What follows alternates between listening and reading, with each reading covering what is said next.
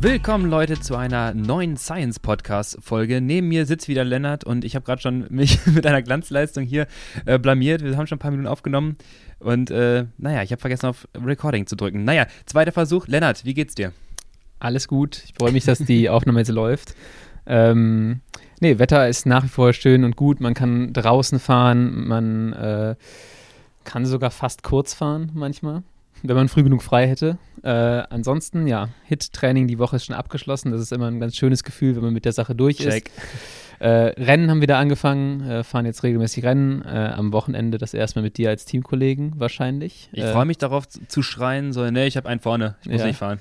Das wird wahrscheinlich in dem Rennen jetzt auch nicht so häufig passieren, weil da sind sehr viele gute Leute am Start. Aber ja, nee, alles bestens bei mir. Wie, wie geht's dir? Bist du, bist du aufgeregt? Äh, auf jeden Fall, genau. Ähm, aufgeregt und ich wollte gerade sagen, ergänzen, dass ich auch mein Hit-Training diese Woche auch schon abgeschlossen habe. Ähm, direkt am Dienstag äh, weggearbeitet.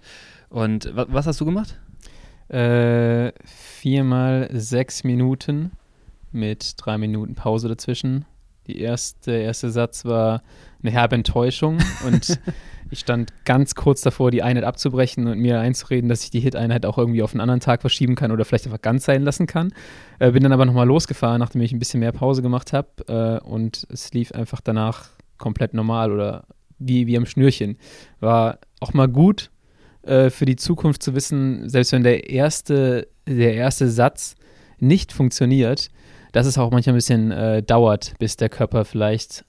Genau. Aber man muss, ich, ich sage ja immer, ich fahre auch vorher immer eine Minute schon mal irgendwie in einem sehr intensiven Bereich, um sozusagen schon mal anzumelden, dass da gleich was kommt. Äh, das hat wohl nicht funktioniert jetzt äh, am am Dienstag, aber ähm, ja, selbst wenn der erste Satz nicht funktioniert, heißt es nicht unbedingt, dass man ein scheiß Bein hat, sondern vielleicht auch, dass der Körper einfach nochmal kurz nach der Aktivierung noch eine kurze Pause braucht und dann kann man es halt noch, noch mal probieren. Genau. Ähm, ja. Würde ich auch so ein bisschen unterschreiben, so physiologisch angepasste Trainingssteuerung im Sinne der Trainingseinheit, nicht der Gesamtplanung. Und auch für euch da draußen, ähm, für alle, die regelmäßig ihr HIT-Training durchführen, sei es auf der Rolle oder auf der Straße. Ihr dürft auch gerne ein bisschen auf euren Körper hören, wenn es, äh, wenn ihr nach dem ersten Satz, weil ihr noch nicht richtig reingekommen seid, noch ein bisschen längere Pause braucht, weil so ging es mir nämlich auch. Ja. Ähm, nur, dass es danach nicht besser wurde, sondern eher schlechter, aber ähm, nennen wir es Hit Decrease, aber in, in Sinne starkem von Decrease. In einem starken Decrease, aber im Sinne von Intensität während der Sätze.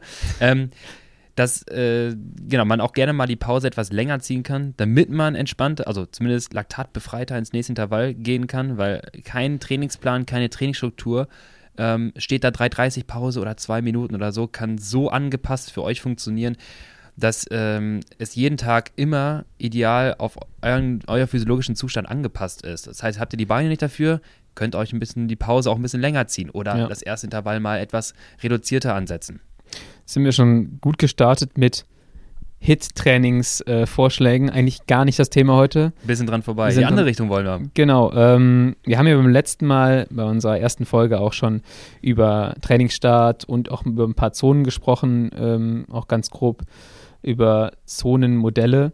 Äh, wir wollen heute über den Low-Intensity-Bereich sprechen, Lukas. Es gibt da ja auch richtig viele verschiedene Definitionen. Ähm, wahrscheinlich müssten wir uns auf Dauer für diesen Podcast auch auf so ein, zwei oder auf ein Modell einigen. Ja. Ähm, hast du eins, was dir am besten gefällt oder kannst du mal ein, zwei vorstellen, so auf Anhieb?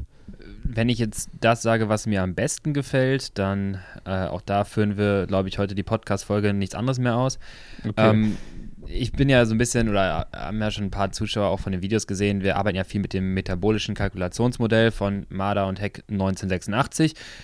Könnt ihr mal reinschauen. Die Formeln sind öffentlich, kann sich jeder selber auch zurechtbauen. Das ist, ähm, sieht sehr kompliziert aus. Wenn man ein bisschen reinfuchst, geht es dann im Sinne. Ja. Und da reden wir halt immer viel von, sagen wir mal, Low-Intensity-Training, Intensität bis später, bis spätestens Fatmax, also maximale ja. Pyruvatdefizit. Wir kennen es von der Fettstoffwechselkurve. Ja. Äh, Maximum dessen, maximale Pyruvatdefizit ist, schließt quasi der, den Lidbereich im oberen, in der oberen Intensität ab. Ähm, was man ganz gut auch nochmal zu Rate ziehen kann, ist halt einfach das Modell von Seiler, also Drei-Zonen-Modell von Seiler. Lit, ich nenne es mittlerweile auch äh, MIT, also Medium Intensity und HIT. Ja. Äh, MIT ist manchmal ein bisschen verwirrend, aber Lit und HIT kennen halt die ja. meisten. Und wenn man es jetzt ganz plakativ mal runterbrechen würde, ähm, auch da viel Interpretationsspielraum oder auch viele individuelle Möglichkeiten des Messen, aber sagen wir Zone 1, Laktatwerte 0 bis 2, dann Zone 2, also mit Medium Intensity 2 bis 4 und Hit Intensity alles über 4 und wenn du das erstmal so grob klassifizierst, triffst du schon mal sehr häufig die Athleten in der richtigen Zone. Ja. Okay. Also ob jetzt irgendwo 2,2 Millimol oder sagen wir mal 67 Prozent der FTP, was auch immer dann nachher ist, das ist dann nachher jetzt im Kleinen nicht mehr so entscheidend, aber wir können erstmal auf einigen diese drei. Ist es auch individuell? Zonen. Auf jeden Fall. Da wäre dann eine Antwort mit kommt drauf an, die Ja, du gibst, wäre schon äh, wieder da Es richtig zuckt schon wieder bei platziert. mir. Ja. Kommt drauf an. Okay, aber dann nehmen wir mal Lit als, als Begriff. Ähm, was ist Lit? Jetzt darfst du wieder in den Monolog verfallen. War auch, auch richtig schön einfach den Ball rübergespielt und dann sich aus der Situation rausgezogen. Ne? Ja, du bist der Bitteschön. Experte, du darfst. Also, Also Low-Intensity-Training. Ähm, auch dort, wir haben es gerade schon gesagt, ähm, gehen wir mal auf den, auf den Bereich Substratstoffwechsel, also Fettoxidation primär äh, genannt. Lit oder Low-Intensity-Training ist der Bereich, wo wir vermehrt unsere Energie aus dem Substrat der Fettoxidation gewinnen wollen. Ähm, wir kennen alle so ein bisschen Begrifflichkeiten aus Biologie nochmal, Zitratsäurezyklus oder einfach die Energiegewinnung durch Sauerstoff der Fettoxidation, der Verbrennung und letztendlich dann die Generierung von ATP. Im Detail werden wir dann an anderer Stelle auf jeden Fall nochmal zu sprechen kommen, aber ein wichtiger, entscheidender Faktor ist halt vor allem dann die, ähm, ja, die Fettoxidation. Ja. Je mehr Energie wir über die Fette generieren oder nutzen, desto weniger gehen wir über Kohlenhydrate. Ja. Und wenn wir im Low-Intensity-Bereich vor allem erst einmal einen Energie-Turnover erbringen wollen, sprich einfach Energie umsetzen, und das kann jetzt gemessen in Kilokalorien sein am Ende des Tages, ja. aber sagen wir mal eine Zahl 3000 Kilokalorien, dann möglichst viel darüber über die Fette oxidiert. Ja. Denn wenn wir das benutzen, das System der Fettoxidation, dann trainieren wir es auch. Vor allem dann einfach Transportenzyme für die Fettoxidation. Das müsst ihr euch so ein bisschen vorstellen, als hättet ihr ähm, dem, der, der Ort der Fett, der, der Ort, wo die Fette nachher gebraucht werden. Das ist nachher in der, im Mitochondrium, also in der Matrix des Mitochondriums und Ja. dort im Zit Zitronensäurezyklus, Zitratzyklus. Und da müssen, müssen die Fette erstmal hinkommen. Wir haben verschiedene Speicher von Fetten im Sinne von intramuskulär, also im Muskel direkt selber, aber auch dann viszeral oder Unterhautfettgewebe, das, was wir halt dann bei einer Körperfettmessung messen Ja. können. Und da muss erstmal das Fett letztendlich als Speicher, als, als Energiesubstrat quasi gelöst werden. Dann rennt er durchs Blut, kommt zum Muskel hin, in, dies, in, die, ähm, in die, ins Mitochondrium. Dort wird das Ganze dann halt verwendet. Und Also dauert immer ein bisschen, bis es losgeht. Genau. Also du brauchst auch erstmal wahrscheinlich ein paar Minuten im Training, um das Ganze da ja, richtig anzuschmeißen. oder? Genau, also wenn man es halt misst, misst du halt später mehr Free Fatty Acids, ist in der, in der ähm, Ja. Sportwissenschaft immer, also freie Fettsäuren im Blut. Wenn du das misst, weißt du auf jeden Fall, hier passiert irgendwas im Fettstoffwechsel. Ist eigentlich mal ein guter Indikator für ähm, Trainingsinterventionen. Also wenn du irgendwas dir anschauen möchtest auf den Fettstoffwechsel, sagen wir mal Koffein, also Ja. Kaffee auf Fettstoffwechsel und du misst dann erhöhte freie Fettsäuren im Blut, dann kannst du davon ausgehen, wenn deine andere Probandengruppe kein Koffein zugeführt hat, weniger freie Fette im Blut hatte, dass Koffein nachher wirksam ist auf Fettoxidation. Also sieht man jetzt schon mal, dass verschiedene Sachen auch einen Einfluss haben Genau. auf, auf, das, auf das Training. Nicht nur die Intensität, sondern auch Koffeinlevel Zum Beispiel. oder Blutzuckerspiegel vielleicht auch. Blutzuckerspiegel, genau, das sind auch alles, das sind Systeme, die sich ineinander bedingen. Und wie schon gerade gesagt, also diese freien Fettsäuren, die jetzt im Blut schwimmen, die müssen jetzt irgendwo hin. Und da gibt es gewisse Transporterenzyme, ähm, auch da CAD36 und äh, Jetzt wird's ne, kompliziert. FAD und so weiter. Ja, ist ja egal. Fatty Acid Translokase, glaube ich. Ist ja egal. ähm, auf jeden Fall gibt es da Enzyme, die dann einfach dafür sorgen, dass die Fette auch dahin kommen, wo sie hinkommen sollen. Und die müssten auch trainiert werden. Das heißt, wenn wir davon ausgehen, dass wir nachher eine hohe VHC Max zum Beispiel haben wollen, das würden wir durch Low-Intensity-Training erreichen. Ja. Allerdings haben wir, obwohl man annimmt, je höher die, Fett, äh, die VHC Max, desto besser auch eine tendenziell eine Fettoxidation, weil wir einfach mehr Mitochondrien haben. Ja. Wir haben gerade gesagt, die verbrauchen die Fette. Dann, äh, wenn wir aber kein, wenn wir es nur über HIT-Training generiert haben und das LIT-Training vergessen haben, dann haben wir reduziertere absolute Fettoxidationswerte, sprich, unsere Energie kommt gar nicht so stark aus den Fetten, auch wenn die VHC Max recht hoch ist. Das ist so ein bisschen wie der starke Motor, sehr verschwenderisch. Okay, ja. Ähm, also, also ich. genau. so ein bisschen, äh, da, da sehe ich mich halt wieder. Und wenn wir halt Low-Intensity-Training fahren, also sehr niedrig intensiv fahren oder laufen, dann benutzen wir vor allem halt primär die Fette über möglichst lange Zeiträume, sprich Trainingslager oder so, und dann generieren wir darüber viel Energie. Das war, glaube ich, eine relativ detaillierte Erklärung, ähm, aber auch verständlich. Ähm, dann ist so auch für mich eine Frage, du hast gerade schon über einen Kalorien-Turnover geredet von, hast einfach das Beispiel gesagt, 3000 Kilokalorien. Mhm. Dafür müsstest du schon richtig, richtig viel Umfang fahren für in ja, dem Low-Intensity-Bereich. Geschätzte viereinhalb Stunden oder so werden es schon sein, je nach Körpergewicht natürlich. Genau, kommt dann natürlich auch noch auf die, auf die Wattzahl an, genau. die du fährst. Bei, für mich wird es schwieriger mit als, als leichter Fahrer. Genau. Für einen 80-Kilo-Fahrer wird es dann schon ein bisschen schwerer. Ja. Ähm, und ja, das ist dann auch immer interessant zu sehen, ein stärkerer Fahrer hat so einen mhm. Turnover auch einfach viel schneller, weil wenn du dann auf einmal yeah. auch mehr, mehr Watt fahren kannst, ähm, dann, dann setzt du auch mehr Kalorien um. Aber mehr Watt zu fahren ist auch gar nicht immer so das Ziel. Also selbst wenn du stärker wirst, ähm, ist es halt auch so, man sieht es vor allem bei Profiathleten, die könnten von ihrer anaeroben Schwelle oder FDP, wie man es nennen will, wahrscheinlich eine sehr, sehr hohe Intensität im Lit-Bereich sogar fahren, tun es aber nicht. Ist das, ähm, ist das bewusst so? Was, was steckt so dahinter? Das ist interessant, weil jetzt kommen wir schnell in diese Definition von, von Lit-Bereichen, vor allem in Prozent von Schwelle, äh, Prozent von VC ja. Max, aber vor allem Prozent von Schwelle und da wo dann ab einem gewissen Inten Leistungslevel, nicht Intensitätslevel, sondern Leistungslevel, die Fahrer dann anfangen, meiner Meinung nach, zu intensives Lit-Training zu fahren. Klassisch U19 KT-Bereich und so. Ja, Le Leistungslevel nach unten hin sogar, yeah. also nicht nach oben hin. Die sind eigentlich eher. Die, nee, sogar wirklich die, die stärker werden, fahren zu intensives Lit. Ich also hätte eher gesagt, die Leute, die hm? schwächer sind, fahren es auch wahrscheinlich fahren viele Leute ja, zu, zu intensiv. Ja. Ich glaube, das ist eine allgemeine Krankheit. Genau. Aber ich hätte halt gesagt, ähm, es fährt ein, ein, Hobbyfahrer mit irgendeinem Lizenzfahrer oder einem Jeder, Jedermann-Rennfahrer oder und die passen sich dann in der Führung halt mhm. eher an. So, ne? ja. fahren auf einmal alle 200 Watt, genau. obwohl es der eine kann der, eine und der andere nicht. Der Schwelle, der nächste 400. Genau. Ja. Das, ähm, das, ist das Phänomen, was ich meinte. Ich würde mal sagen, dass die Athleten, die etwas, sagen wir mal, der 250er Schwellentyp, ähm, der ist ja meistens dann, sag ich jetzt mal, nicht 58 Kilo schwer, sondern vielleicht einfach 70, 75, 80, ist ja egal. Aber ähm, wenn der natürlich jetzt 200 Watt fährt und auch ein bisschen erhöht über Kohlenhydrate feuert, ja, dann ist trotzdem durch seine Masse auch der Energieturnover immer noch vertretbar, weil, naja, 200 Watt sind dann am Ende irgendwie ähm, 720 Kilokalorien pro Stunde ja. äh, ungefähr, ähm, je nach Wirkungsgrad. Und dann kommen wir bei drei Stunden oder so bei 2000 Kalorien raus. Toleriert er noch. Ja. Wenn du jetzt aber die Profis nimmst und jetzt sagen wir mal der. der ich habe ein gutes Beispiel. Ja? Brandon McNulty.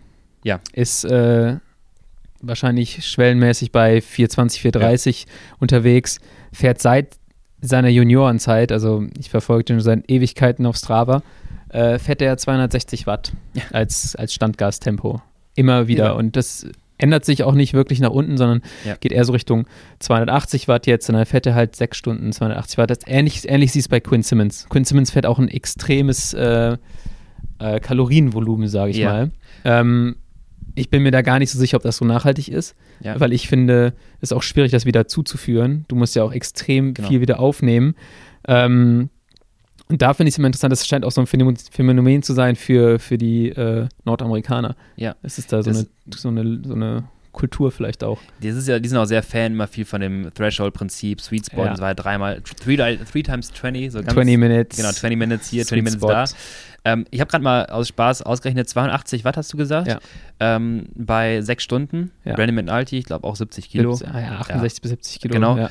6048 Kilojoule oder Kilokalorien an Energie. Ja. Selbst wenn wir davon ausgehen, dass er, keine Ahnung, die Hälfte davon über, ähm, über die Fettoxidation betreibt, ist immer die andere Hälfte 3000 Kilojoule an Energie über die Kohlenhydrate. Ja. Und das wiederum sind immer noch 643 Gramm Kohlenhydrate die du. Die du in dieser Einheit verbraucht hast. Ja.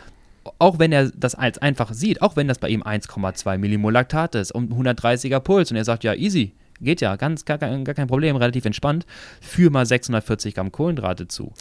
Ist schon schwierig, ne? Macht er wahrscheinlich. Kannst schon einige, kannst schon einige Tüten Haribos auf seiner Fahrt äh, reinstopfen. Und du kennst ja den Profiradsport, eher das Gegenteil der Fall. Ja. Äh, die Challenge, ich kann bis vier Stunden sogar ohne, ähm, dann macht das Ganze nicht, nicht einfacher. Und da kommen wir, das, was ich vorhin meinte, da kommen wir einmal zurück, äh, in diesem Bereich, dass gerade die Profiathleten, wenn sie nicht denn deutlich aufpassen, schnell dahin kommen, wenn sie dann diese Prozent von FTP beibehalten oder in dem Fall Dauergas dann einfach Ja. fahren, dass deren Lit-Easy-Bereich, das ist für die auch easy. Im Wettkampf ist es auch gut so. Im Wettkampf ist es auch schön, wenn die 62 Watt fahren können und einfach auf 82 und dann sich entspannt fühlen. Ja. Aber im Training auf Dauer, stell mal vor, ein Trainingslager mit 35 Stunden Volumen oder so, wow, das ist aber äh, extrem viel Energie, dann durchgehen. Ja, ich glaube auch da ist es dann so, ähm, kann vielleicht ein paar Jahre gut gehen. Ja. Ähm, und mal gucken, wie das dann in, in drei, vier Jahren so aussieht. Ne? Also Genau. sind beides noch junge Athleten. Ähm, funktioniert auch erstmal gut in der Juniorenklasse sowieso, mit viel Volumen, äh, viel Intensität auch schon. Und haben auch beide sehr viel Umfang geschrubbt in den Jahren. Ähm, ja, mal gucken, wie nachhaltig das ist. Vor allem frage ich mich das persönlich immer auch auf Sicht auf so eine Grand Tour. Ähm, ob das der, der richtige Approach ist und ob du da vielleicht ähm, nicht genug Energie über die, über die Fette umsetzt und dein Körper halt Ja. nicht gen genug in die Richtung gedrückt hast. Der Vorteil daran ist natürlich, dass wir jetzt einfach, oder dass ein ähm, Brand McNulty sich bei 280 Watt unheimlich ökonomisiert, also Ja. Bewegungsablauf, muskulärer Ablauf sehr ökonomisch sich anpasst auf die Leistung. Wenn wir seine Sauerstoffaufnahme messen würden, ist sie wahrscheinlich ein bisschen ticken geringer zur Leistung im Verhältnis als bei anderer Intensität. Also sagen wir einfach mal, in dem Bereich ist er der King für Ja. sich. Ähm, auch da aber wieder, es macht keinen Sinn bei einer Grand Tour immer 280 Watt zu fahren. Der wird ja auch Phasen haben, wo er weniger fährt. Da muss er sehr viel Energie einsparen oder halt über die Fette Mhm. arbeiten und wenig Kohlenhydrate, weil er nämlich an anderen Stellen halt immens viel Kohlenhydrate verbraucht, wenn Ja. es in einfach so eine Altmetappe hochgeht oder auf den Niseron auf 2,6 oder so und dann wird das nämlich richtig Ja, kribbelig, das System. Und ich glaube, die trainieren sich halt super Ökonomisierung dann an, klasse, also klasse, aber an der falschen Stelle. aber so ein bisschen an der falschen Stelle, wenn Ja. man im Gesamtkontext Kontext überlegt, wo die hinwollen. Ja. So ein Ultra-Endurance-Fahrer, äh, Christoph Strasser oder so, das für den wäre Wär super. wunderbar, genau. Natürlich, zwei- 24 Stunden Rennen, was er gefahren, 72 Watt das war das. 24 Stunden, äh, was heißt Rennen, aber Ja. sein Rekord. Ähm, unglaublich. Oder wenn wir halt sagen, ähm, Triathlet, Ironman Langdistanz, Ultra Racer, so, da hast du ein Event, Ja. da sollst du ökonomisch bei dieser Leistung fahren können, bis du leer bist. Und dann ist es halt klasse, aber drei Wochen, so, ah, nochmal Funktioniert ja auch nur für die Athleten, du hast gerade schon Christoph Strasser genannt, ähm, die in einer ganz krassen Nische unterwegs sind. Ne? Also das funktioniert halt einfach nur für jemanden, der genau eine Sache können muss. Und, und ein Straßenradsportler, der muss halt vieles können. Der muss sprinten können. Also Genau. der muss halt irgendwie Kurzzeitbelastung können, Langzeitbelastung und so weiter. Ähm, du hast äh, eben, glaube ich, schon mal den Punkt Fatmax angesprochen. Das ist der Punkt, wo du absolut am meisten Fett äh, verbrennst. Ähm, Korrigiere mich, wenn ich falsch liege. Und dann gibt es aber auch nochmal so einen Punkt, wo ich sage, da lohnt es sich aber, es lohnt sich ja nicht immer Fatmax zu fahren. Ja, Nur weil das der Punkt ist, wo du am meisten Fette verbrennst, Genau. weil du gleichzeitig ja auch noch relativ viel Kohlenhydrat verbrennst. Und Ja. so, das ist das, was ich bei Brandon McNulty immer sehe. Der Genau. fährt wahrscheinlich relativ viel Richtung Fatmax. Ähm, aber effizienter oder ökonomischer ist es wahrscheinlich, ähm, wenn du einen anderen Punkt wählst. Und zwar da, wo die, ähm, wo das Verhältnis der Fettverbrennung höher liegt. Also da, wo du prozentual am meisten Fett im Vergleich zu den Kohlenhydraten verbrauchst. Genau, also das gibt dieses, ähm, ja, dieses Überschneidungsprinzip, wenn wir es einfach in Prozent sehen würden, je geringer die Intensität, desto höher die Prozent an Fett und weniger die Prozent an Kohlenhydrate. Und irgendwann überschneidet sich das Ganze, hast du 50-50 und irgendwann wird es immer mehr Kohlenhydrate. Ja. Warum ist die Fettoxidationskurve jetzt eine umgekehrte Parabel, also eine bauchige Kurve? Weil die Äquivalente von Fett und Kohlenhydraten unterschiedlich sind. Das ist gar nicht jetzt so kompliziert, wie es klingt, sondern einfach ein Gramm Fett sind 9,3 Kilokalorien Ja. und ein Gramm Kohlenhydrate sind 4,2, glaube ich, oder 4,7. Ja. Muss ich gleich noch nachgucken. Äh, Kalorien. Und wenn du entsprechend fünf, also 50-50 zum Beispiel hast, bei 200 Watt, hast du eine gewisse, hast eine andere Anzahl an Energie, die über ähm, die Fette kommt, Ja. als, also in Kalorien äh, gerechnet oder in Gramm gerechnet, als über die Fette oder die Kohlenhydrate, ich weiß nicht, was ich gesagt habe. Ähm, genau, und der, der Punkt der, des Fat Max, das müssen wir einmal kurz differenzieren. Dann würde ich sagen, dass wir uns einmal diese Vokabel, wenn wir schon beim Lernen sind hier, Ja. einmal genau definieren. Fat Max ist die Intensität, also in Watt gerechnet oder in Prozent von FTP oder in Prozent von VHC Max. Also wo ist Ja. der, höchst, der Punkt der höchsten Fettoxidation? Und die Höhe dieser dieses bauchige, dieser bauchigen Kurve, also in Gramm pro Stunde zum Beispiel, 50 Gramm pro Stunde Fette oder 60 Gramm pro Stunde Fette, das ist dann das MFO, Maximum Fat Oxidation. Also okay, das ist quasi, ja. wie hoch ist die Kurve und Fat Max ist auf dieser, ja, auf dieser Grafik, auf dieser X-Achse, wo ist die? Okay, ja. Genau, also in Intensität und das andere ist in Gramm pro Stunde. Und ähm, jetzt würde ich auch da nochmal abhängig, das, du hast gesagt, das ist ein effizienten Bereich. Ähm, Athleten, die also erstmal ist das auch diese Kurve natürlich sehr abhängig von, von Athletentyp, so. Die ist natürlich mal mehr oder weniger sehr bauchig, dann ist sie sehr flach zum Beispiel oder die fällt direkt ab. Da gibt es sehr ja. verschiedene Formen, die ist nicht immer ein perfekter Bauch. Ähm, das gilt es natürlich erstmal herauszufinden. Schön, wenn man das halt herausfinden kann über spirometrische Analyseverfahren ja. ähm, oder über Laktat abgeleitet. Ähm, man kann es auch ein bisschen annähern, indem man es rechnet in Prozent von einem Wert. Ähm, bei der Studie von Jürgen Trupp damals kam heraus, 67,5 Prozent der VO2 Max okay, im ja. Mittel ist Fatmax. Könnt ihr ja für euch zu Hause mal ausrechnen, was das bedeutet. Jetzt muss man natürlich um überlegen, naja, was ist denn jetzt ein 60er VO2 Max? Dann könntest du jetzt überlegen, was sind 67,5 Prozent? Da kommst du jetzt auf irgendeinen Wert, ich sage jetzt mal 45 Milliliter ja. Aufnahme. Und jetzt musst du natürlich wissen, wie viel Leistung Wie viel ist. Leistung hast du genau. bei 45? Ja, okay. Könnte man auch wieder umrechnen. Man kann das Ganze dann halt nachher in eine, dann haben wir halt quasi Prozent von VHC Max oder halt in eine Leistung umrechnen. Und da sind wir bei Fatmax. Und wenn wir uns da drunter auffallen, bei Lit-Training, würde ich immer sagen, ja, ist besser. Je kürzer das Lit-Training, also eine Stunde, desto näher kannst du an Fatmax mal ja. rangehen, weil dann ist auch der, die Energie pro Zeit wieder höher. Wir haben mehr Energie verbraucht. Und je länger das wird, vier Stunden, fünf Stunden, sechs Stunden, desto reduzierter darf gerne der Bereich sein, desto niedrig intensiver darf es sogar sein. Was man auch natürlich machen kann, ist, äh, man kann äh, Blöcke Fatmax einbauen. Also vielleicht zweimal genau. 20 Minuten, genau. dreimal 20 Minuten, wo du Fatmax fährst. Äh, und ansonsten bleibst du halt in einem niedrigeren Bereich. So ein ähm, genau, du hast auch eben diese, gehen wir mal zurück auf diese 3000 ähm, Kilokalorien, die man verbraucht, zum Beispiel in, ja. in, in einem Beispieltraining. Ähm, wenn du langsamer fährst, musst du mehr Volumen fahren, wahrscheinlich auch. Also du Klar. kannst dir so ein bisschen aussuchen, ähm, um den ähnlichen Effekt zu haben, aber irgendwie doch mehr oder effizienter und ökonomischer zu fahren, fährst halt dann sechs Stunden Lit unterhalb der Fatmax statt vier Stunden Lit an der Fatmax. Genau. Was wahrscheinlich in Summe oder vor allem wegen einem nachhaltig aus dem Nachhaltigkeitsaspekt irgendwie besser ist, so genau. für einen Athleten und Athletin. Ja, wir können es ja auch andersrum sagen. Sagen wir mal, du hast ein, ein Konto von, ich sage jetzt mal, 400 Gramm Kohlenhydraten zur Verfügung. Fährst du jetzt sechs Stunden bei 150 Watt, dann hast du weniger Kohlenhydrate verbrauchst, aber konntest zwei Stunden länger fahren als bei vier Stunden bei ja. 220 Watt, keine Ahnung. Und eine, ein, ein entscheidender Parameter in der Anpassung der Ausdauerleistungsfähigkeit ist halt gerade bei High-Volume-Training, ähm, ist halt einfach die wiederholte Kontraktion des Muskels. Also einfach, dass wir uns bewegen in der Radposition. Ja. Und jetzt kommen wir mal zur, zum, zur Sinnhaftigkeit von viel Training. Also warum ist eine 6-Stunden-Einheit mal gut oder warum könnte sogar eine 7- oder 8-Stunden-Einheit mal gut sein? Ja. Ist das vor allem das immer wieder Ansteuern der Slow-Twitch-Fasern, so Typ 1-Fasern, einen Effekt mit sich bringt, dass wir immer vor allem unsere, ähm, unser, unser Ausschütten von Calcium, also aus dem sarkoplasmatischen Retikulum ist das dann, ja. So, so. Gab es auch mal im Bio damals irgendwas. Ja. Ähm, genau, also es ist immer wieder Ausschütten von Calcium, das ist entscheidend bei dieser Kontraktion, dass das wiederum Anpassungseffekte später in dieser, in dieser Calciumpumpe mit sich bringt. Vorteil, und das ist auch so ein bisschen das, was viele Athleten vielleicht schon mal gemerkt haben, wenn sie, auch wenn sie Lit fahren und auch wenn sie High Intensity fahren, super kombiniert, ich habe aber nicht ganz so viel Zeit, ich bin kein Profi, ich mache das irgendwie in der Woche acht Stunden oder was auch immer, sieben Stunden. Und dann müsste ich ja eigentlich eine gute VHC Max haben. Und die habe ich auch. Vielleicht sogar auf eine mhm. 70, 75er VHC Max.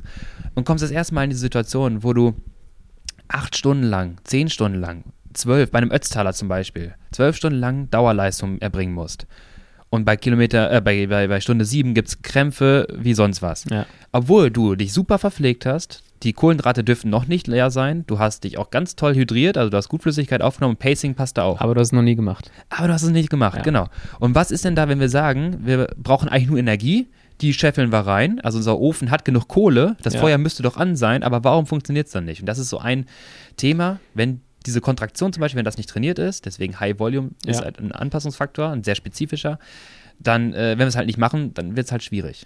Um mal ein bisschen praxisnäher äh, dann auch zu bleiben, ähm, wahrscheinlich macht es Sinn, Low-Intensity-Training nicht einfach pauschal zu definieren, sondern äh, auch, so wie man das beim VHC Max Training hat, verschiedene Low-Intensity-Einheiten einzubauen. Also Sehr gut, ja. Äh, Double Sessions, einmal irgendwie vier Stunden, einmal eine drei Stunden Einheit bei verschiedenen Intensitäten und dann halt auch mal wirklich dieses richtig krasse, auch mal eine sech, sechs Stunden Einheit fahren. Ähm, weil das ist ja auch bekannt, wenn du einen Reiz zu häufig spielst, sage ich mal, irgendwann reduziert sich auch ein bisschen die Anpassung. Mhm. Und wenn du da eine Variabilität äh, oder eine Variation drin hast, dann ist es wahrscheinlich auch ganz gut ähm, und gut für dein, für dein Lit-Training. Manchmal sogar zwangsläufig, wenn wir davon ausgehen, mh, Trainingslager zum Beispiel, ja. wir erhöhen das Volumen zwangshaft, weil wir sagen, ey, wir haben Zeit, die Sonne ist super, außer jetzt gerade auf Mallorca. Ja. das ist ein bisschen bitter. Ja, will ich. Sorry an alle, die gerade da sind. Ähm, wir haben dann irgendwie richtig viel Zeit, wir wollen jetzt 25 Stunden trainieren, dann äh, ist es auf jeden Fall relevant, dort das Low-Intensity-Training auch wirklich niedrig intensiv zu gestalten, was haben wir vorhin schon gesagt, sonst kommen wir mit dem Energieturnover, je nach Leistung, gar nicht hinterher. Ja. Jetzt haben wir, wie gesagt, der 250er Schwellenathlet, der hat jetzt richtig Bock, der will jetzt nochmal und 25 Stunden kann der sogar 30 Stunden. Mhm. Aber sein System ist jetzt nicht für 30 Stunden unbedingt ausgelegt. Und wenn der jetzt anfängt, seine 200 Watt wieder zu fahren, dann ist aber mal sowas von nach Stunde 12 der Ofen wieder aus. Ja. Und der hat doch die Zeit. So, er wollte doch eigentlich, aber ja. jetzt kann er gar nicht. Das ist dann bitter. Das ist richtig bitter. Und deswegen, ähm, genau, Intensität anpassen, je mehr Volumen, desto niedriger die Intensität. Mal mit sowas spielen, was zum Beispiel auch super funktioniert. Wir haben gerade das schon Double Sessions gerade angesprochen, im Sinne von Fettstoffwechsel, Reiz setzen. Gibt es einfach Untersuchungen, die zeigen, dass sowas wie eine Double Session, also morgens trainieren, nachmittags trainieren, das hatten wir letztes Mal in Podcast-Folge ja auch schon besprochen. Ja. Morgens einmal eine Session und nachmittags, egal ob du jetzt nüchtern gefahren bist, ob du schon Programm gefahren bist oder sonst was, du hast einen erhöhten Fettstoffwechselreiz in Einheit 2. Also morgens eineinhalb Stunden, nachmittags anderthalb du, Stunden. Du hast auch einen nach der Einheit. Genau. Und du hast zweimal einen nach der Einheit bei einer Double Session. Genau das. Wir haben jetzt also, also mehr Effekt als drei Stunden am Stück zu fahren. Ja. Und das ist ja interessant, wenn wir vor allem ne, bei, haben wir auch letztes Mal gemeint, sehr interessant für, für ähm, Leute, die mit dem Fahrrad zur Arbeit fahren. Gute Anpassung einfach, wie wir es effizient und schlau nutzen können. Ja. Was wir auch machen können, wäre, ähm, gibt es unter zahlreichen Untersuchungen, ähm, Skofgard zum Beispiel ist einer der, der äh, norwegischen ähm, Höllentruppe. Ah, einer von den ganzen krassen Wissenschaftlern in Norwegen. Genau, die sich immer den tollsten Blödsinn ausdenken. Ähm, 6 mal 30 Sekunden Vollgas, also Sit-Sprint-Intervalle innerhalb meiner Low-Intensity-Trainingseinheit ja. erhöht die Fett, den Fettstoffwechsel Post-Sprint, also nach den 6 äh, mal 30 Sekunden, wenn ich jetzt quasi eine zwei Stunden Einheit fahre. Also ja. die erste Stunde baller ich mir sechs mal 30 Sekunden und das Unangenehme daran ist, das ist nicht VHC Max ein bisschen gepaced, das ist halt, sondern wirklich das ist all out. ins Gesicht, genau. Und, und wie viel hast du gerade schon gesagt, wie viel Pause ist dazwischen? Ähm, ich habe es noch nicht gesagt, aber je nach Programm haben die so 3,30 oder 4,30 Pause dazwischen. Und sechsmal? Sechsmal. Hm, Viermal ja. geht oder sechsmal geht. Ja. Man muss halt schon ein paar Mal triggern.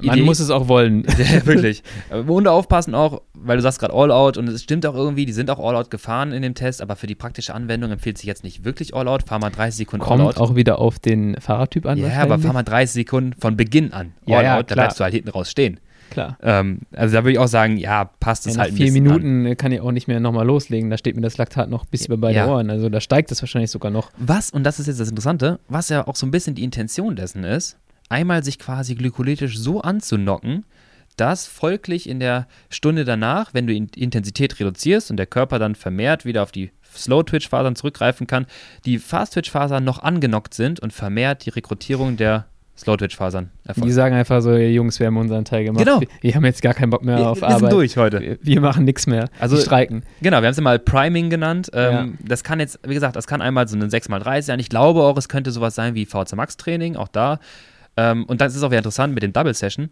Morgens VHC Max, nachmittags Lit-Training, wird er genau da reinspielen. Ja. Ähm, aber du kannst dir genau vorstellen, sagen so, jetzt ciao, wir sind durch für heute. Äh, wir haben unseren Teil gemacht. Mach die mal weiter. Und das Schöne daran ist, wenn du immer dieses bipolare Trainingsprinzip anwenden möchtest, kontrolliertes HIT-Training, Low-Intensity-Training und vielleicht noch ein bisschen Sweet Spot oder so dazwischen, hat man ja sehr selten mal dieses, diese Intensität höher als 400 Watt oder was auch immer oder ne, 350 ja. oder so. Und mit diesen Sit-Intervallen kommst du mal wirklich da rein und du trainierst auch dort die Ansteuerung der Muskulatur. Und wenn du ins Radrennen gehst, wirst du nicht komplett überfordert, wenn wir diese 1000 Watt aus der Kurve irgendwie ja. anstehen.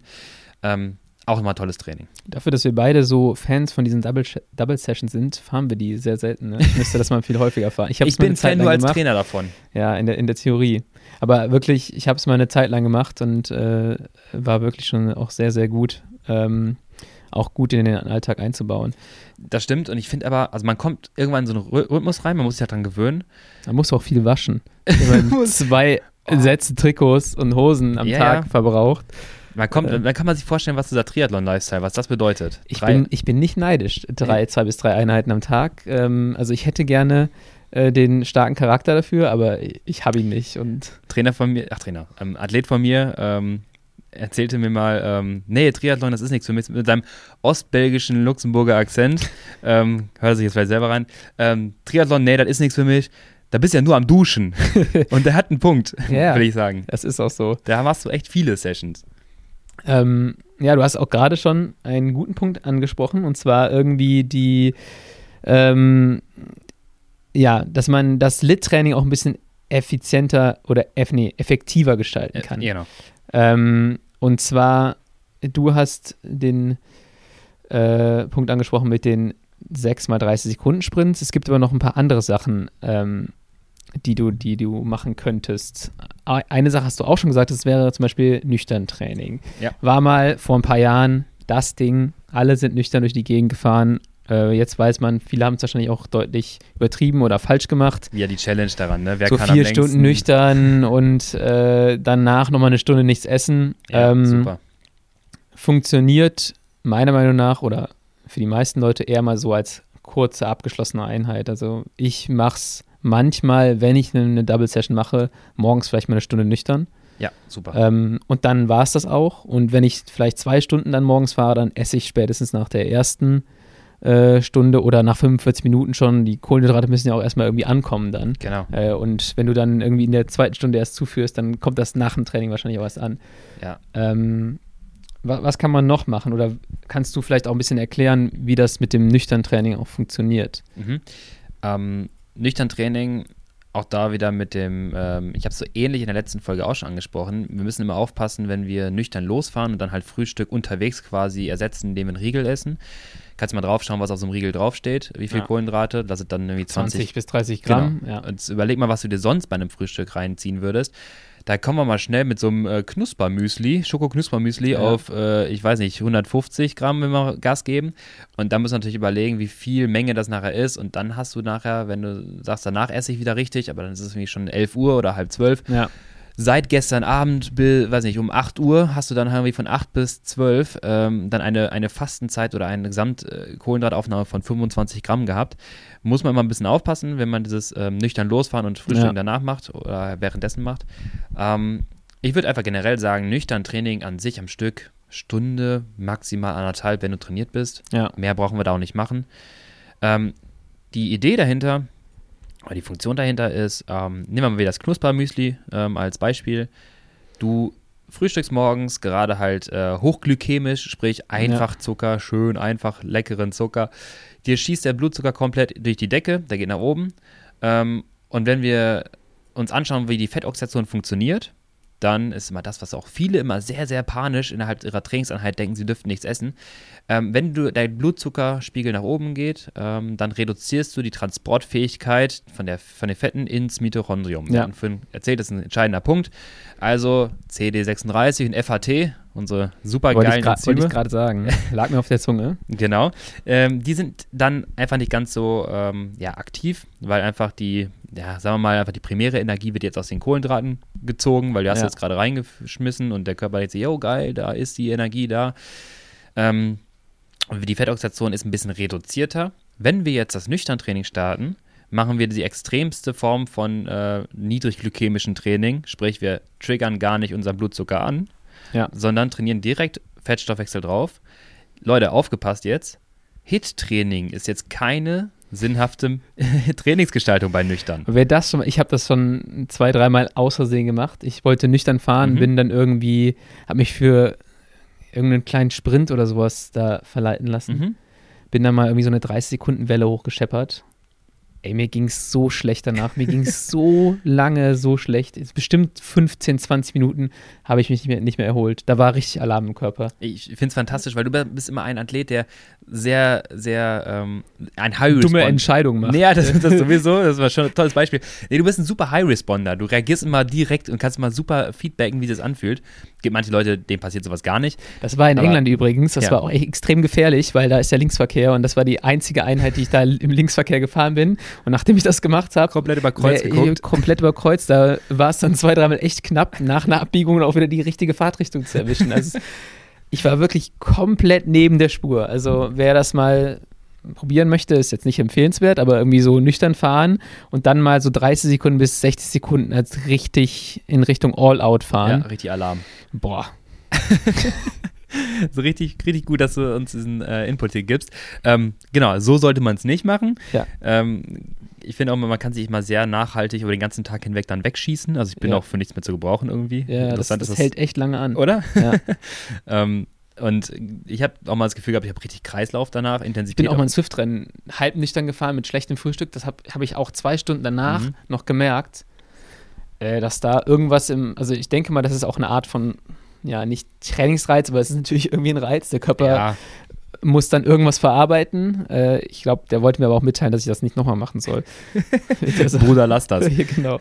Ähm, ja, wir kommen halt einfach stark nachher in diesen Unterzucker. Ähm, und das ist ja, ähm, das ist das, was, was ähm, einfach dieses Gefühl, dieses äh, ja, dieses kribbelige Gefühl macht, ne? Du ja. hast keine Power auf dem Pedal, du bist äh, gar nicht so konzentriert. Kaltschweißig. Kaltschweißig, genau, du bist richtig unkonzentriert. Äh, Gehirn funktioniert halt viel auf Zucker. Ja. Ähm, da können unsere, unsere Low Carbler, können wir jetzt viel darüber diskutieren, mit Ketonen und so weiter, aber primär funktioniert es erstmal auf Zucker. Ja. Ähm, und wenn wir das halt einfach nicht zuführen, schießen wir uns dann was Hochglykolytisches, dadurch dieses System, äh, wie ein Sprint oder 60 Sekunden Effort, äh, dann wird das einfach das ganze System ein bisschen wackelig. Deswegen machen wir auch die 6x30 Sekunden Sprints. Ja. Auch da nicht auf nüchtern Training.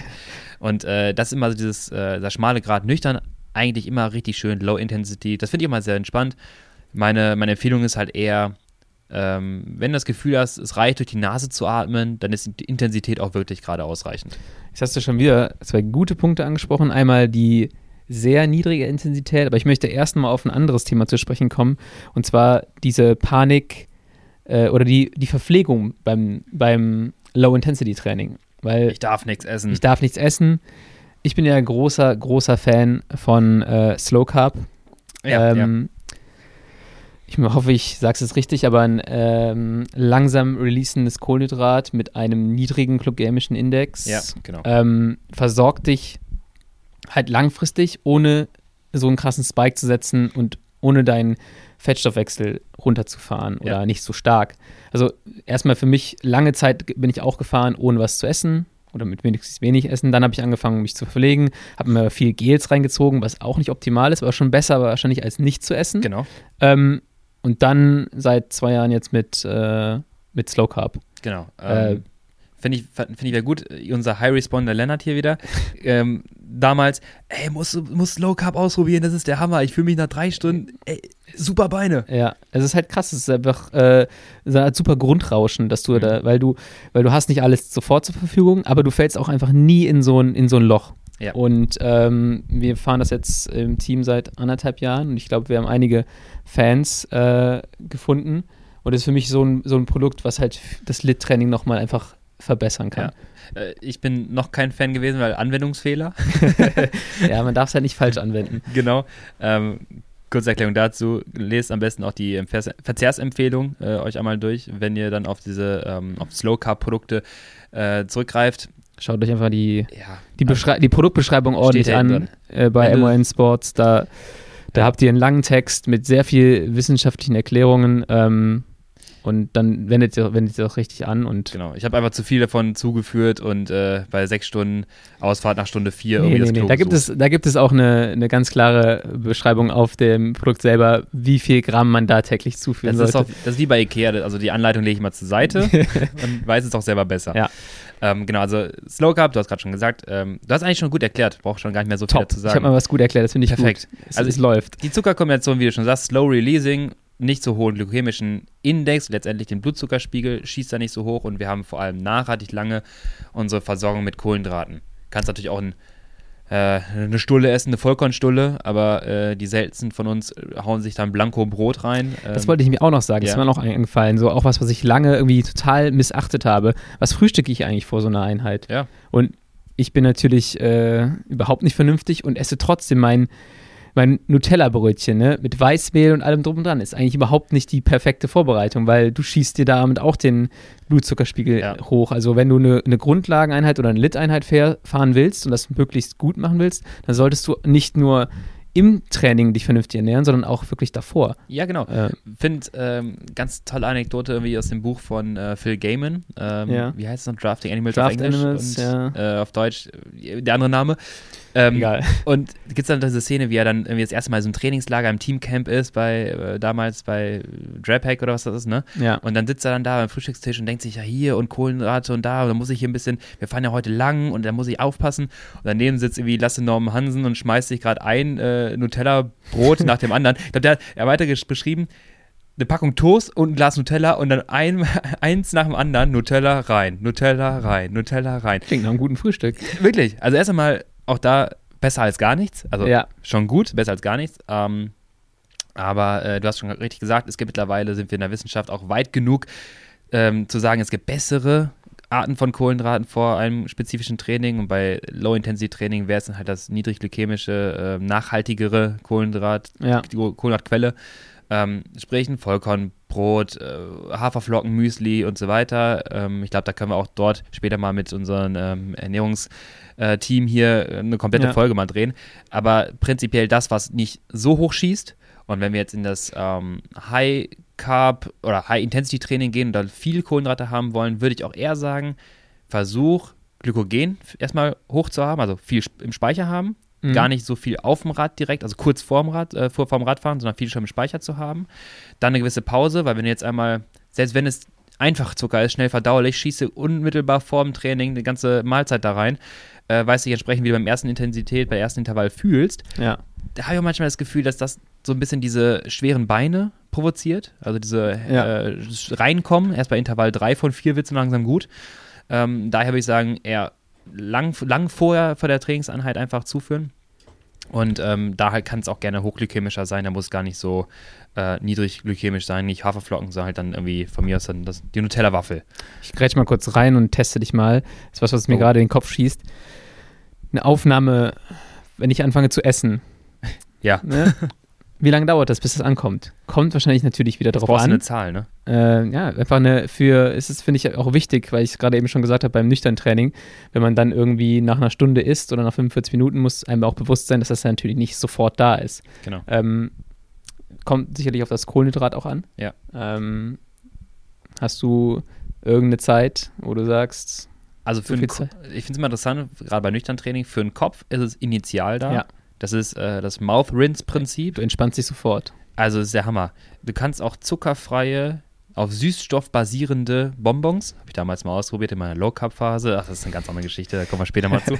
Ähm, du lenkst auch gerade ab. Ich glaube, ja, ja, aber hast du die da, Antwort? Aber ja, aber da habe ich auch äh, diese Bonbons genommen und direkt im Gehirn, yo, geht wieder. Ja. Ähm, gerade wenn du nüchtern fährst. Und ich würde mal sagen, früher haben wir mal gesagt, 20 Minuten braucht so ein Gel, bis es da ist. Ähm, mit den neueren Produkten mit Maltodextrin-Kombination, sei es jetzt von, von äh, unterschiedlichen Herstellern, ähm, da ist das schon deutlich schneller. Ähm, ja. Die Re äh, wie heißt das, Resorptionsrate ähm, im Magen, bis es dann im Darm ist und dort aufgenommen wird, aber 10, 15 Minuten musst du immer einrechnen. Ja. Und wenn du halt vor allem im Wettkampf dehydriert bist, dauert das eher noch länger. Ähm, okay. Wir ja. sprechen immer von der Osmolalität.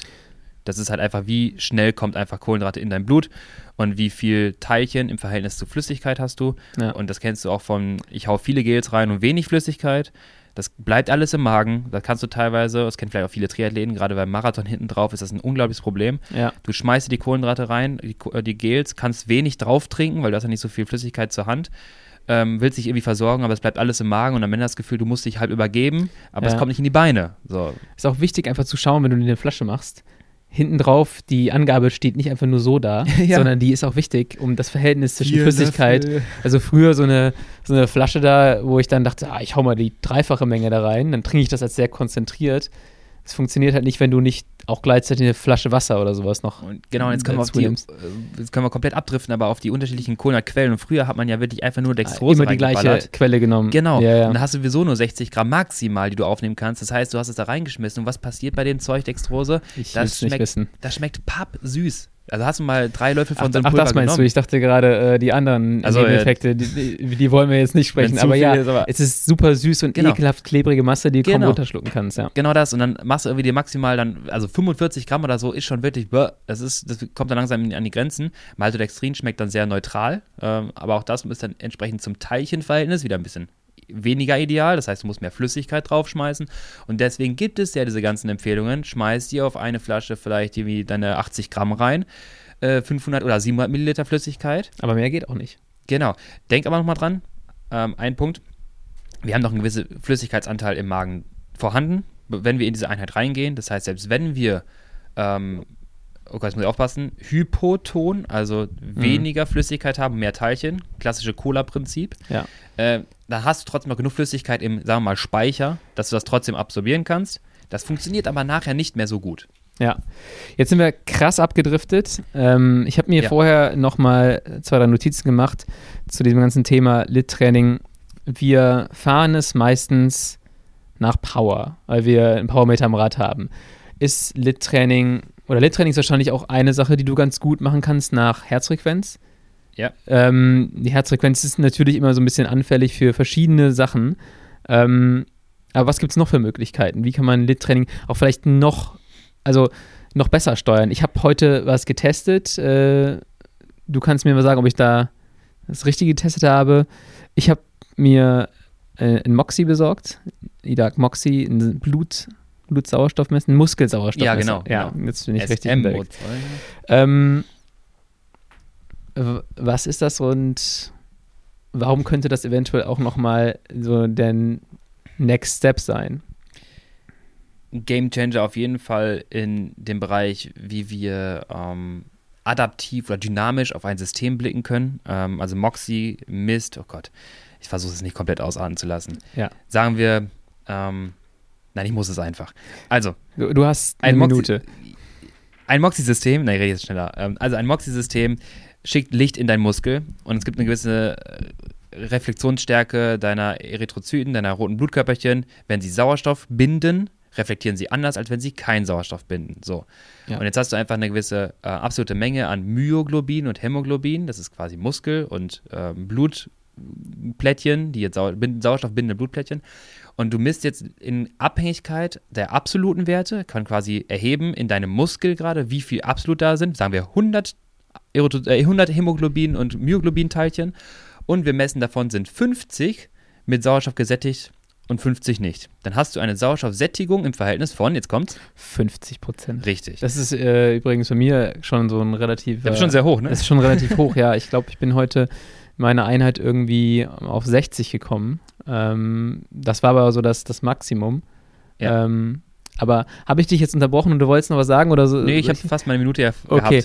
ähm, und ich habe halt einfach geschaut, wenn wir beim Test heute, äh, wo habe ich den Peakwert Genau. ähm, von, diesem, von diesem Sauerstoff, von diesem Muskelsauerstoff.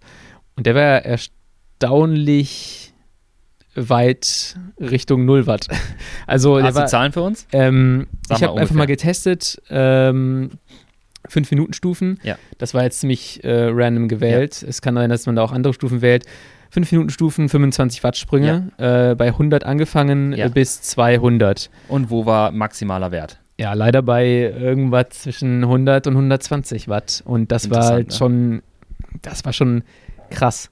Ähm, danach fällt es nicht stark ab und dann irgendwann Richtung 175, 200 Watt über die Stufen ist dann doch schon auch deutlich abgefallen. Ja. Ähm, und ja, es ist vielleicht auch nochmal ein Fingerzeig in Richtung, man kann noch langsamer fahren. Nochmal zur Orientierung, Leute. Ähm, Lennart Schwelle Boah. ist bei 285, 285 bei 65, 64 Kilo, je nachdem. Der Mann fährt Radrennen mit einem 46er Schnitt ohne Probleme und fährt noch einen guten Sprint hinten drauf. Also wir reden jetzt nicht von jemandem, der mit einer 180 Watt Schwelle fährt. Ja, genau. Ich habe nicht den Riesenmotor, aber das hat mich jetzt äh, schon Genau. überrascht. Und das, wenn ich denn jetzt tatsächlich mit 120, sagen wir mal 120 Watt, Ja.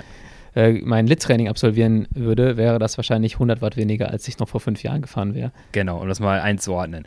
Und die Messung ist nicht unbedingt falsch. Du kannst nochmal reliabel versuchen, indem du es nochmal machst. Einfach Ja. guckst, ob das so ähnlich ist. Und ich kann dir aus Erfahrung sagen, ich habe es ja damals auch gemacht. Rolle, damals Ergometer, nochmal ein bisschen was anderes als draußen auf der Ja. Straße. Manchmal dauert das ein bisschen, dann wird es auch besser. Aber jetzt hat Lennart einfach einen richtig interessanten Punkt angesprochen. Wir können auf einmal Training steuern, nicht nur nach Leistung, sondern auch vor allem, weil dieser Wert auch einfach sekündlich angezeigt werden kann auf unserem Ja. Wahoo, Garmin oder sonstige Geräte. Ähm, wir kriegen live SMO2 in Prozent, äh, diese Sauerstoffsättigung in Prozent angezeigt und wir können nach maximale Sauerstoffsättigung fahren. In dem Fall bei dir ungefähr 60. Ja. Und du fährst im Training dann nach 60, 61. Wenn es höher geht, umso besser. Ja. Ähm, wie gesagt, ich glaube, es kann noch ein bisschen höher gehen, auch in der Intensität. Das muss man so ein bisschen ausprobieren. Ähm, Habe ich auch schon mal ein paar Mal getestet in meinem Training. Ähm, denn am Anfang war es bei mir genauso, es waren 140 Watt und nachher waren es dann eher Richtung 160, 170 Watt, aber keine 200. Und da haben wir, oder hast du auf jeden Fall ein deutliches Potenzial entdeckt für dich. Ähm, das ist etwas, was wir auch in einem anderen Video auf jeden Fall nochmal besprochen haben oder besprochen, besprechen werden.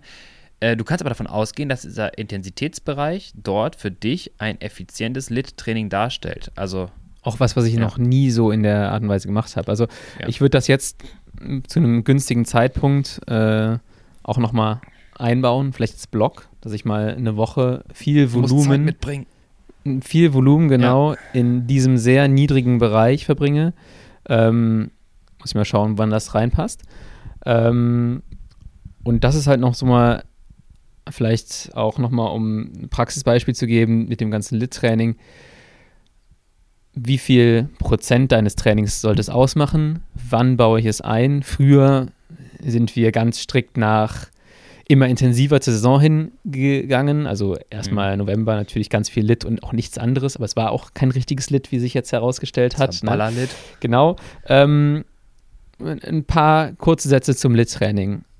Wie viel Prozent deines Trainings macht es aus? 90.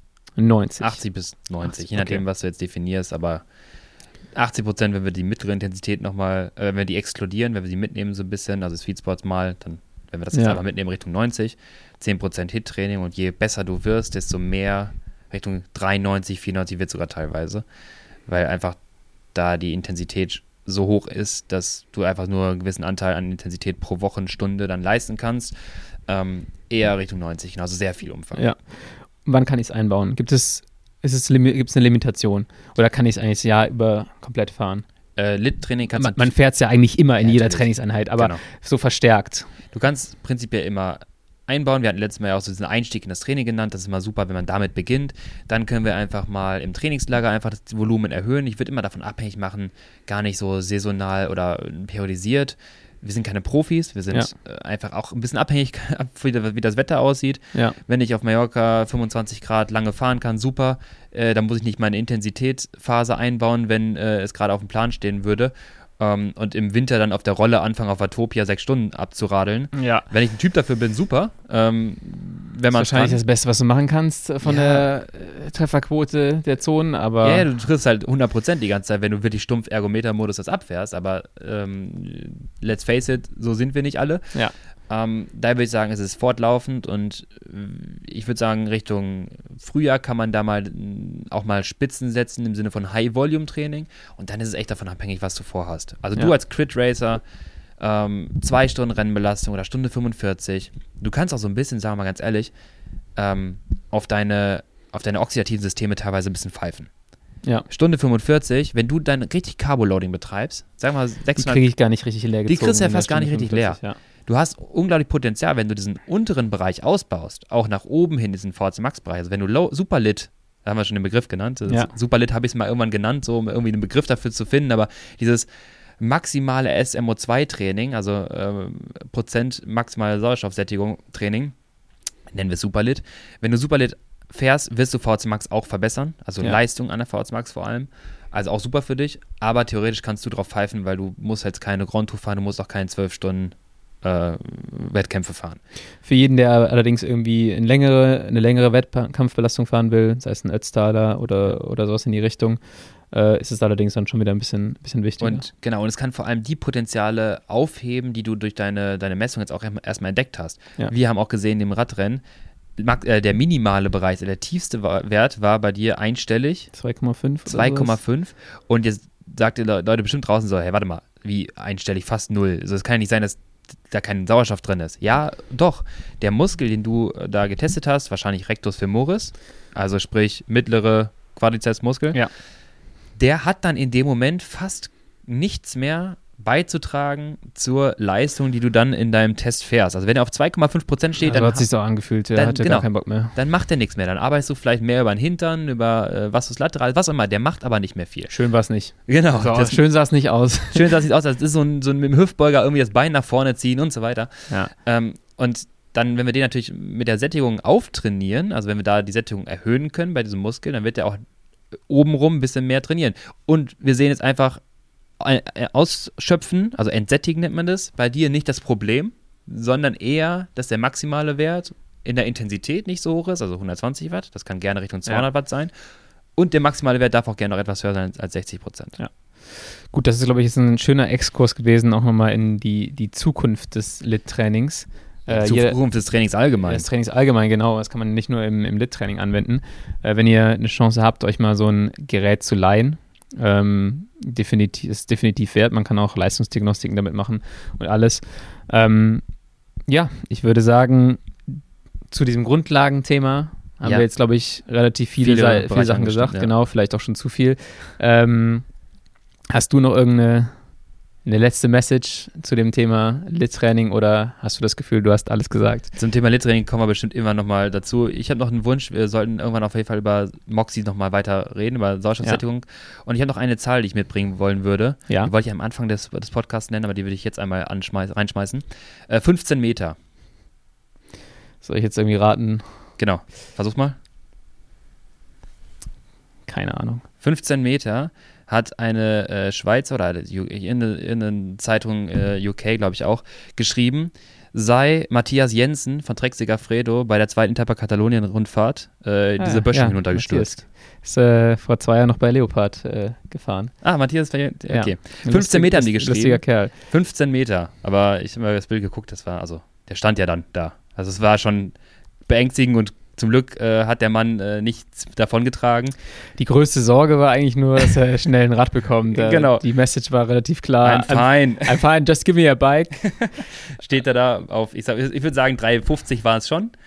Ähm, nicht 15 Meter, aber ja. sah spektakulär aus. Ey, froh, dass, dass da nichts Schlimmeres passiert Wirklich. ist. Ist auch noch siebter geworden auf der Etappe. Irre. Hat, die, hat sich jetzt nicht davon aus dem Konzept bringen lassen. Dass er mal eben gerade 15 Meter die Böschung runtergefahren Und um wieder den Bogen zum Lit-Training zu schlagen, Matthias auch jemand, der sehr viel Volumen trainiert und auch sehr viel im, im Low-Intensity-Bereich unterwegs ist. Und ähm, ich glaube, das ist auch in Dänemark so eine Sache.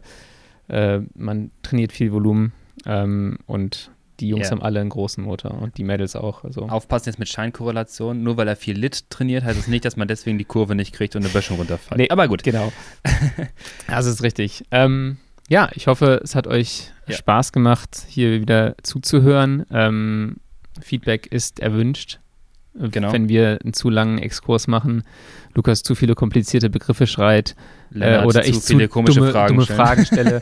ähm, genau, Feedback gerne einfach mal direkt an uns und ähm, wir befassen uns auch weiterhin mit den ganzen trainingswissenschaftlichen Themen, ähm, Einblicken in den Rennsport ähm, und alles, was sonst noch irgendwie anfällt. Lukas, es hat mir wieder Spaß gemacht. Ich hoffe, dir auch. Es war klasse. Ich kann endlich den ganzen Blödsinn aus meinem Kopf lassen. Es, ist, es fühlt sich richtig gut an. Ja. Und ich würde sagen, mit äh, 120 Watt Grundlagentraining und Lit-Training verabschieden wir uns jetzt. Genau. Bis wir zum nächsten Mal. Wir sehen uns nächstes Mal. Ciao. Ciao.